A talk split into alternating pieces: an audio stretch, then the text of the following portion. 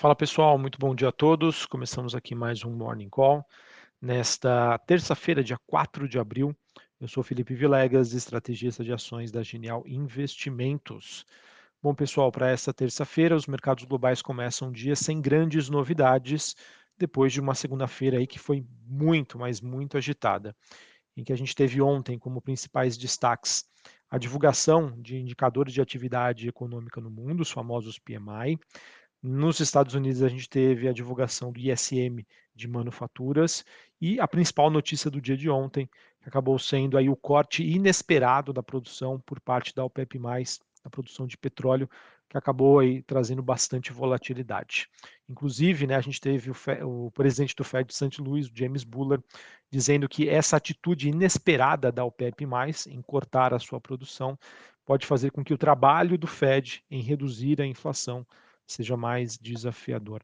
Também queria comentar aqui com vocês que, apesar desse sentimento aí que começou no mercado ontem, de que uma valorização da commodity iria trazer mais impactos inflacionários, de certa maneira, esse aspecto acabou sendo um pouquinho amenizado depois da divulgação do ISM de manufaturas nos Estados Unidos.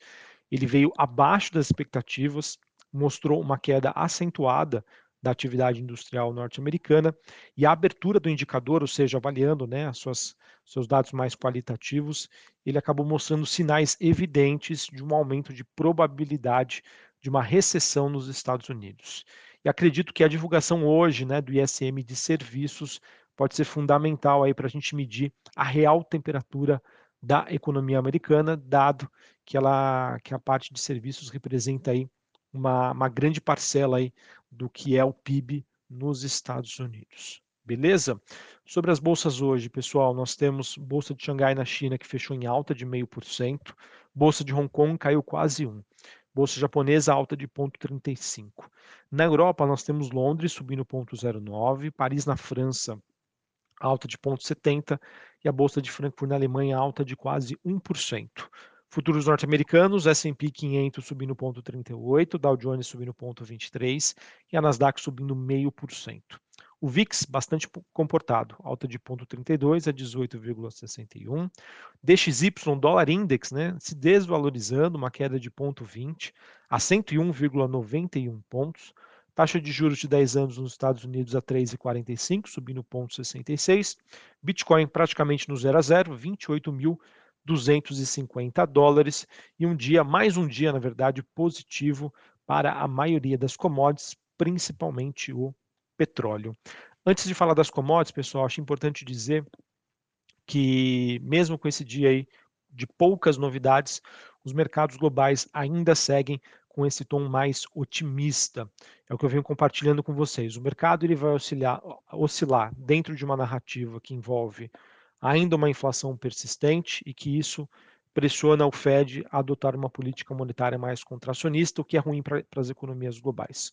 Por outro lado, uma expectativa de que o trabalho do Fed já poderia estar muito próximo de ser concluído, abre espaço para uma recuperação de diversos tipos de ações globais, principalmente aquelas que têm uma correlação inversa com a taxa de juros nos Estados Unidos, que nós podemos dizer aqui com tranquilidade, as ações de tecnologia e os criptoativos. Beleza? Então o mercado vai ficar nessas duas narrativas, na dança do caranguejo, de um lado para o outro, e isso é o que traz volatilidade.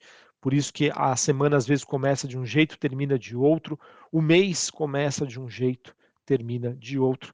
Então, para você que é investidor, que consegue acompanhar o mercado com mais proximidade, novamente, existem aí diversas oportunidades. Para você que tem um foco mais no longo prazo, tem duas alternativas. Você vai montando a sua carteirinha aos poucos, sabendo aí dos riscos, ou espera com tranquilidade aí, né, digamos, porque nós, ao mesmo tempo que a gente tem essa volatilidade, a renda fixa ainda tem uma excelente remuneração é, aqui no Brasil. Beleza? Para falar sobre as commodities, pessoal, então, como eu já disse anteriormente, o petróleo tendo mais um dia positivo, a quinta alta consecutiva, contrato negociado em Nova York, 81 dólares o barril. É, sobre os metais industriais negociados na Bolsa de Londres, cobre avançando 0,30, níquel subindo 0,90, mas mesmo assim, pessoal, o ouro acabou tendo, o ouro não, perdão, o minério de ferro acabou tendo aí mais um dia negativo. Tá? Então, Vamos ver, vamos ver aí como que o mercado vai reagir, né, nos próximos dias, mas a princípio, tecnicamente falando, e olhando para os fundamentos, eu vejo que existe espaço aí para essa correção. Mercado que começou com aquela tese, né, posicionado em petróleo, depois com os, com os indicadores econômicos sinalizando aí uma recessão, as apostas diminuíram bastante, enquanto isso o minério de ferro se manteve ali firme e forte. Agora parece que o oposto está ocorrendo, pelo menos a curto prazo.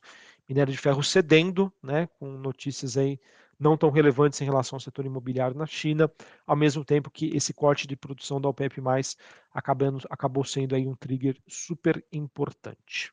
Beleza? Sobre o Brasil, pessoal, olhando para os principais ativos aqui, ações, né, câmbio, juros, a gente continua a ver o mercado de câmbio e juros que acabam apresentando um desempenho bem mais construtivo. É, a gente já começa a ver né, os juros mais, mais longos aqui no Brasil é, sendo precificados a 12%, depois de alguns meses aí na faixa dos 13%, e o câmbio, ou seja, o real frente ao dólar, na faixa ali entre 5,5 e 5,10.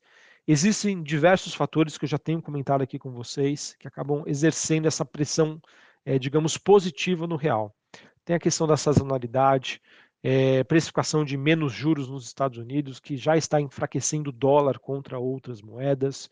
É, o fato né, da reabertura da China estar acontecendo favorece o movimento das commodities e isso acaba impactando o dólar. Tá bom? Então, por mais que a gente tenha aí diversos problemas ligados ao noticiário local, que já já eu quero falar sobre eles, as forças externas, né, os ventos externos, por enquanto, seguem bastante positivos e construtivos para o real continuar se valorizando ante o dólar.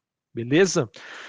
Internamente, pessoal, poderia ser melhor? Poderia ser muito melhor, tá? Na minha opinião, o real poderia estar num patamar bem mais baixo né, do que está hoje. Mas por que, que isso não acontece, pessoal?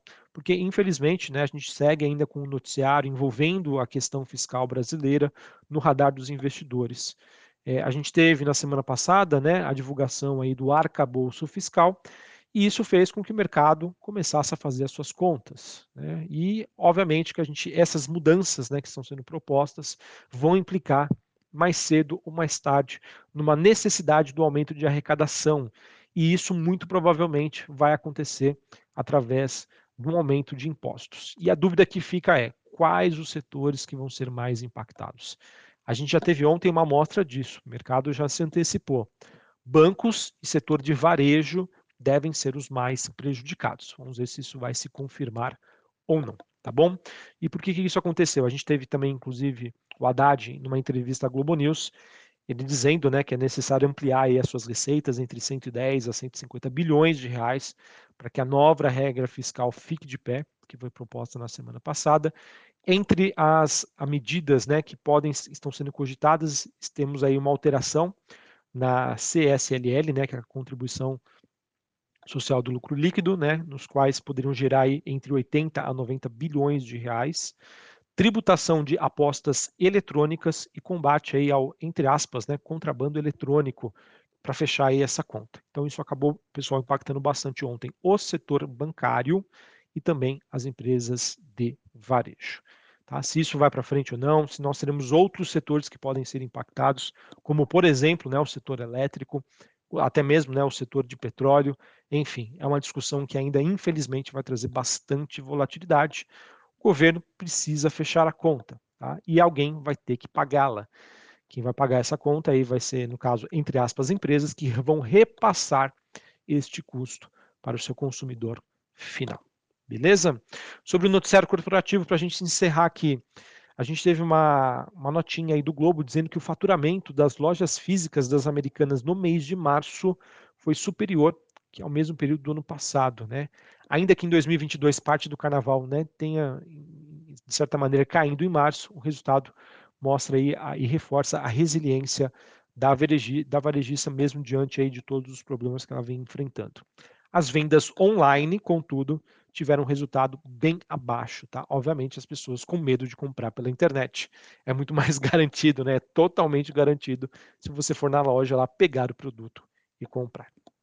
Espaço Laser informou aí que o seu indicador de vendas de mesmas lojas registrou aí um aumento de 14,8% no primeiro trimestre de 2023, segundo os dados operacionais aí do período. A companhia que encerrou o primeiro TRI de 2023 com 764 novas lojas, sendo que, perdão, 764 lojas totais, sendo 573 próprias e 191 franquias. Kepler Weber ela aprovou um desdobramento da totalidade das suas ações de emissão da companhia, na proporção de duas ações ON para uma, tá? Para cada uma é, de cada espécie, sem alteração aí do valor é, do capital social. Então, o que acontece, pessoal? O desdobramento, ele promove aí que a empresa está buscando diminuir o valor nominal da sua ação, né, não um valor por fundamento, para deixar ela mais acessível ao pequeno investidor, para conseguir aumentar a sua liquidez, beleza? Então, para cada uma ação que você tem, você vai ter duas agora. Não mudem nada, pessoal, apenas o valor nominal que fica mais baixo, fica mais acessível. Isso aumenta o número de negociações da companhia. PetroRio, ela anunciou ontem que aumentou as suas reservas 1P em mais de 100 milhões de barris, ou seja, aquelas reservas que têm uma probabilidade de existirem em torno de 90%. Isso aconteceu após as campanhas de perfuração da companhia, que acabaram dando resultados aí acima do esperado pelo mercado. As reservas né, totais 1P subiram em 550 milhões de barris, um aumento de 27% sobre o que foi estimado no ano passado. E por fim, pessoal, a notícia acho que mais importante do dia, olhando para o noticiário corporativo, é que a L'Oréal disse que assinou um acordo com a Natura para a aquisição da ESUP por 2,5 bilhões de dólares. Atualmente, a ESUP opera aí cerca de 400 pontos de venda e registrou vendas no ano passado de 537 milhões de dólares. A Natura, pessoal, fez muitas aquisições no passado. Isso fez com que a empresa se perdesse, tá? Acho que principalmente depois da aquisição da Avon. E agora está precisando dar dois passos para trás, já que a empresa está muito alavancada e perdida operacionalmente falando. Notícias como essa, pessoal, reforçam a tese de que um ponto de inflexão chegou para a Natura e que daqui para frente a gente pode conseguir ver resultados melhores para a companhia. Além do fato né, de que esse valor veio acima das expectativas do mercado, isso vai contribuir para para que a empresa consiga fazer caixa, melhorando o seu perfil de endividamento. Beleza? Bom, pessoal, então era isso que eu tinha para passar para vocês. O mercado ainda segue bastante volátil, mas por enquanto no exterior e aí segue com viés mais positivo. Vamos ver se isso também continua aqui para os ativos brasileiros. Acredito que sim. Um abraço a todos, uma ótima terça-feira para vocês e até mais. Valeu!